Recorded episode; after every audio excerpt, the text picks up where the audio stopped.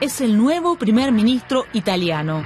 Matteo Renzi, 39 años, una excepción en la veterana casta política italiana. Su lema, Italia tiene que reinventarse. El mensaje que nos envió la clase política en su conjunto durante los últimos años no es que están al servicio de la comunidad, sino que están ahí para defender sus puestos. El punto de partida y cuartel general de este ambicioso político es Florencia. Renzi fue su alcalde durante años. Desde aquí planeó sus embestidas contra la Italia de Berlusconi y las viejas élites en el poder. Cuando viajo al extranjero no quiero escuchar burlas por el bunga bunga, ni tampoco por la deuda pública. Tenemos que convertirnos de nuevo en un país del que nos podamos sentir orgullosos. Quiero aportar mi granito de arena para avanzar en esta dirección. En Italia solo cambian los nombres de los partidos, pero los políticos son los mismos. Mi objetivo es terminar con esta clase dirigente.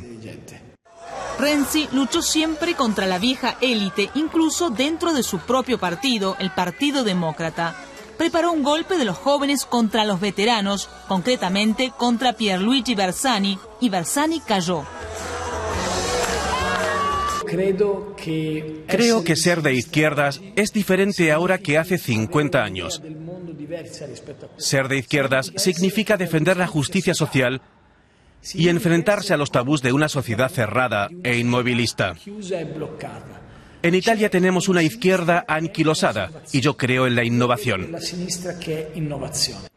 Un salto mortal al poder, según tituló el semanario El Expreso. Un salto arriesgado hacia un futuro incierto. Esperemos que no se quede en otro famoso personaje de chiste italiano. Dijo que quiere salir de la ciénaga, pero normalmente la ciénaga te engulle. Esperemos que él consiga limpiarla. Matteo Renzi ya no tiene la misma libertad que en Florencia o en la oposición. Ahora se le exige habilidad, inteligencia política y voluntad para llevar a cabo reformas. Renzi tiene que desmantelar la burocracia desbordante y acabar con las enormes dificultades con las que se encuentran inversores y emprendedores. En Italia tenemos una presión fiscal excesiva que supera el 44% del PIB y tenemos que recortar el gasto público. En el Palazzo Vecchio, Renzi se mostraba relajado saludando a sus huéspedes en su gran fiesta de despedida. Ahora, Florencia tendrá que buscar un nuevo alcalde.